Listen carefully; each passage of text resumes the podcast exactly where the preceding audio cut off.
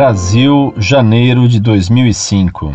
Caro senhor Orlando Fedeli, primeiramente gostaria de parabenizá-lo por esse belíssimo site que tanto e tão bem tem me esclarecido sobre a doutrina católica. O senhor parece ter um excelente conhecimento da nossa religião e principalmente um conhecimento que é exposto de uma forma que nos passa a segurança de estarmos aprendendo a verdade, o que hoje em dia e na maioria das vezes não é possível nem consultando membros da hierarquia da igreja. Gosto também, apesar das diversas críticas, da forma às vezes agressiva e irônica com que o senhor responde às consultas dos leitores. Confesso que me divirto bastante. Eu já li quase tudo o que há aqui e recentemente reli alguns trechos do material sobre o Concílio de Trento presente no site. Gostaria de sanar algumas dúvidas. O Cânon 9 diz: se alguém disser que o rito da Igreja Romana, que prescreve que parte do cânon e as palavras da consagração se profiram em voz submissa, se deve condenar, ou que a missa se deve celebrar somente em língua vulgar, ou que não se deve lançar água no cálice ao oferecê-lo, por ser contra a instituição de Cristo, seja excomungado. Particularmente sobre a parte relativa à língua vulgar, a palavra somente parece-me poder dar dois sentidos à frase da forma como ela está aí. A primeira seria a de que há necessidade de existir um missal em latim que pode ser utilizado, mas nada impediria que houvesse traduções para línguas vulgares que também pudessem ser utilizadas. E a segunda seria que não é permitido rezar a missa inteira em língua vulgar, mas nada impediria que houvesse trechos da liturgia em língua vulgar. Qual é o sentido desse anátema? É um desses dois ou é outro? Nas suas respostas, o senhor me parece que recorre a esse cânon com um outro sentido, que é o de proibição total de qualquer infiltração vernácula na liturgia. Então, primeiro eu pergunto se esse anátema ainda vale. E depois, se vale e se o sentido é aquele segundo o que eu citei, ou se é o de proibição total, o Papa Paulo VI não caiu nesse anátema? E os outros que seguiram a decisão dele? Independente disso, quais seriam as consequências da anatematização de um Papa? As decisões dele posteriores a isso valeriam? Numa entrevista presente no site Monfort, o cardeal Ratzinger diz: é evidente que a liturgia da palavra, pelo menos, deve se fazer nas línguas vernáculas. Evidente é que nós podemos discordar desse cardeal, mas o anátema de Trento proíbe essa possibilidade? Agradeço a atenção. Muito prezado, salve Maria. Em primeiro lugar, quero lhe agradecer suas palavras generosas demais relativas à minha pessoa e sobre o trabalho que fazemos no site Monfort. Fico bem contente de que você aprecie o estilo que uso, porque agradar-se com a derrota do erro é sinal de amor ao bem e à verdade. A ironia sempre foi utilizada contra a Igreja Católica.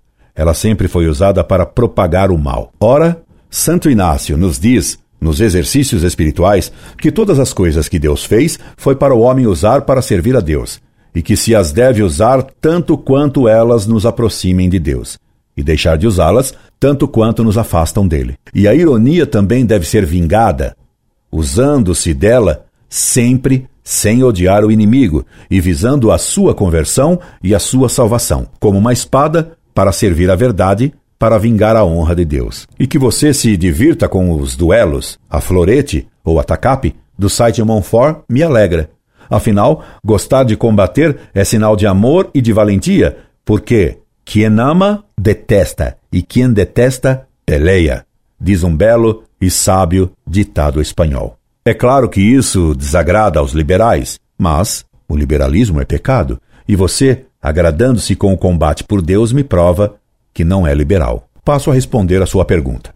É claro que o sermão as leituras da epístola e do evangelho sempre foram em língua vernácula, porque são as partes didáticas da missa, dirigidas especial e diretamente para instruir o povo. E isso sempre foi lícito, conveniente e justo.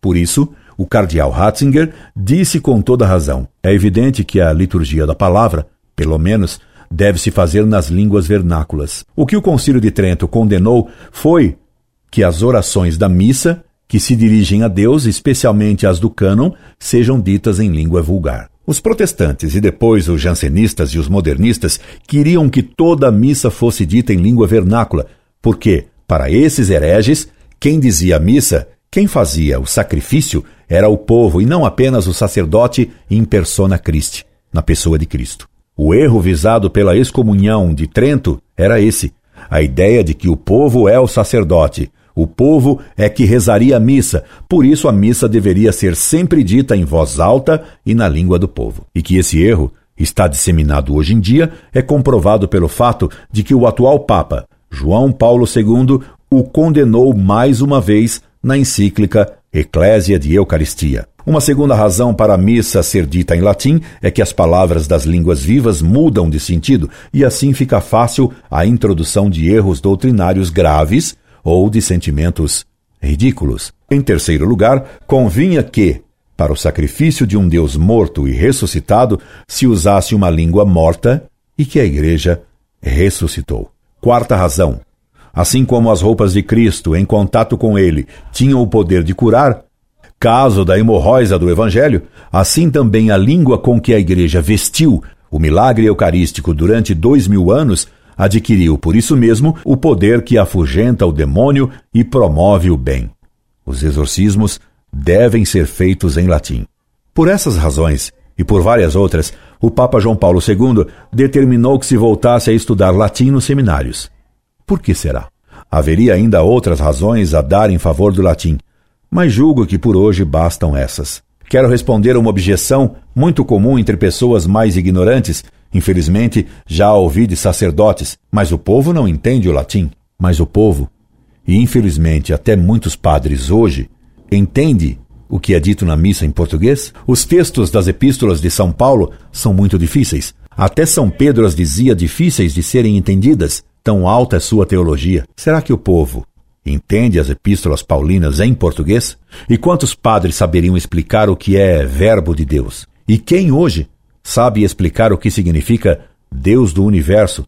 O que significa Deus dos exércitos? E por que se trocou esta segunda fórmula pela primeira? E quem sabe explicar o que quer dizer Ele está no meio de nós? Como no, no meio? Que significa aí meio?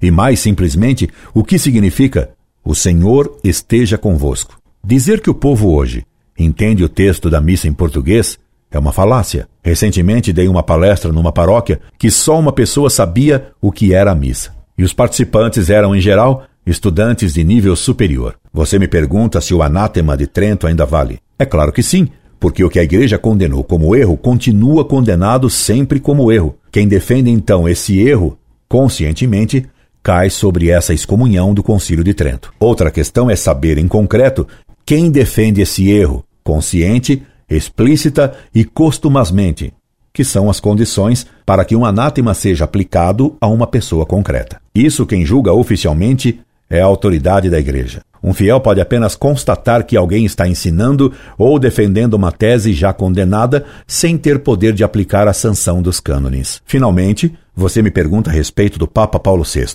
Os sedevacantistas, que, a meu ver, são certamente cismáticos e provavelmente hereges, afirmam que Paulo VI deixou de ser Papa ao defender doutrinas condenadas. Isso é um absurdo, porque ninguém pode julgar um Papa. Se houvesse alguém na Terra ou um poder que pudesse julgar e condenar um Papa, este já não seria o supremo pastor da Igreja, e negar que o Papa tenha o poder supremo é heresia. Nenhum concílio pode julgar e condenar um papa. Essa tese é condenada como heresia conciliarista, pois coloca o concílio acima do papa, o concílio como tendo o supremo poder na igreja.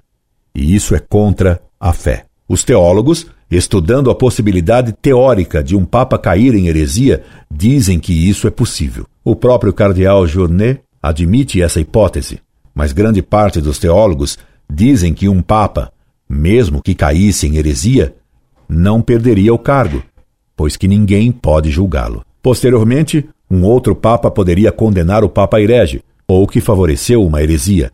E nesse caso, todos os decretos e decisões do papa herege seriam declaradas nulas a posteriori. Na história, Houve o caso do Papa Honório, que foi condenado por ter permitido que a fé imaculada fosse imaculada. Condenação do Papa Honório I pelo Papa São Leão II. Denzinger, página 561. Isto é, ele foi condenado como favorecedor da heresia, não como herege. Esperando ter satisfeito suas dúvidas, me despeço atenciosamente. Incorde Jesus Semper, Orlando Fedeli.